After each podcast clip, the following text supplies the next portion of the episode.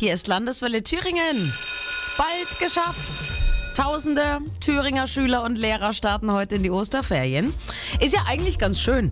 Aber für etwa 100 Grundschüler aus Kreiz wird es heute auch traurig. Denn sie werden nach den Ferien nicht in ihre Klassenzimmer zurückkehren. Die Grundschule Kreiz-Politz ist so in die Jahre gekommen, dass jetzt selbst die Unfallkasse sagt, wir garantieren nicht mehr zu zahlen, wenn was passiert. Und das ist allen Beteiligten natürlich zu heiß. Die Lösung?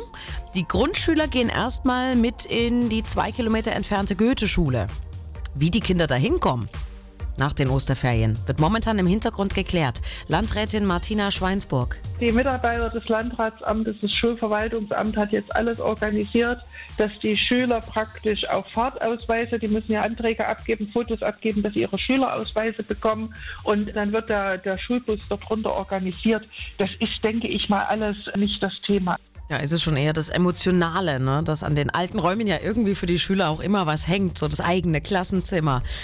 Aber erstmal ist das neue Zuhause eben die Goethe-Schule. Und wie es dann mit der Grundschule Greiz-Politz weitergeht, muss man mal sehen. Entweder für 8 bis 10 Millionen Euro sanieren oder an einer Regelschule in der Nachbarschaft die Grundschule mit eingliedern. Da ist das letzte Wort noch nicht gesprochen. Mein Thüringen, meine Landeswelle.